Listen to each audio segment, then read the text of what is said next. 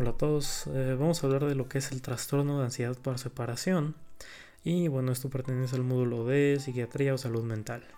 Este video yo creo que va a ser un poco corto porque realmente no es un tema tan extenso.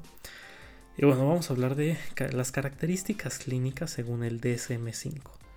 El miedo o ansiedad, esto es en personas con gran vínculo o apego. Esto significa que una persona puede eh, o tiene miedos o un nivel grande de ansiedad debido a la separación de una persona por que, con la que tiene un gran vínculo o un gran apego. Un malestar excesivo recurrente cuando éste prevé o vive una separación del hogar.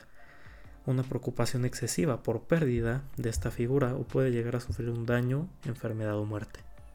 Una preocupación excesiva de un acontecimiento que puede ser algunos ejemplos como el perderse, tener un accidente, rapto, enfermarse, o eh, algo que cause la separación con dicha figura con la que tiene un apego. Una resistencia a salir lejos de casa, a la escuela o trabajo, eso puede tener un diagnóstico diferencial con, lo que es agorafobia. Es que, bueno, es como, es este miedo a, estar en un lugar fuera y que llegue a pasar algo. Se puede, o sea, puede tener un diagnóstico diferencial con agorafobia. Un miedo excesivo a estar solo o sea, sin la figura de mayor apego, dormir fuera de casa, pesadillas, síntomas físicos como el miedo y ansiedad y la evitación. Esto de miedo, ansiedad y evitación puede ser en niños y adolescentes y esto normalmente dura cuatro semanas y dura más de seis en el adulto. La alteración causa un malestar clínicamente significativo o un deterioro en lo social, laboral y académico, y se debe de tomar en cuenta y diferenciar con otro trastorno mental. ¿Cómo es el curso y evolución del trastorno? Pues bueno, en la infancia es cuando hay un inicio. Después llegamos a la adolescencia, donde pues puede o no haberlo, pero normalmente esto siempre hay un inicio en la infancia y en la edad adulta es menos frecuente que, que esto suceda.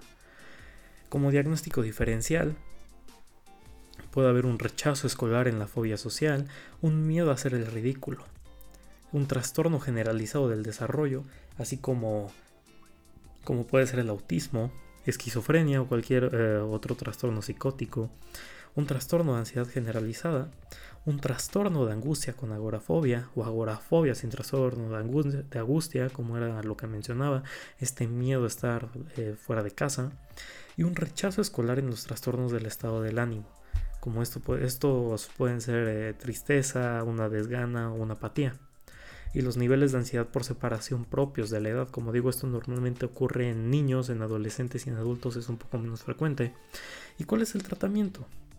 Pues bueno, el, puede, ser un entrenamiento a los padres o educadores, o sea, e, esto tiene que ver con enseñarles a ellos, a mostrarle al, individuo, al, paciente, que pues eh, no tienen por qué sentir este miedo.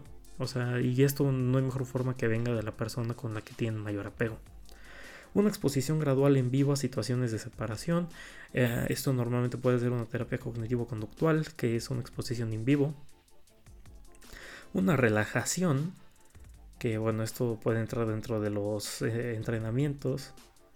Una técnica cognitiva, y los fármacos, eh, bueno, en este caso puede ser elección del médico, pero muchas personas no lo recomiendan, ya que como es algo que se inicia en la infancia, eh, realmente bastantes médicos lo único que, sugieren el tratamiento es la exposición gradual, porque esto cuando se da en, niños eh, que es más común, pues igual se puede tener de esta, de esta forma, o si no, pues también se puede tener con inhibidores selectivos de recaudación de serotonina que bueno, estos tienen que ver con el trastorno de ansiedad por separación, lo cual sería todo.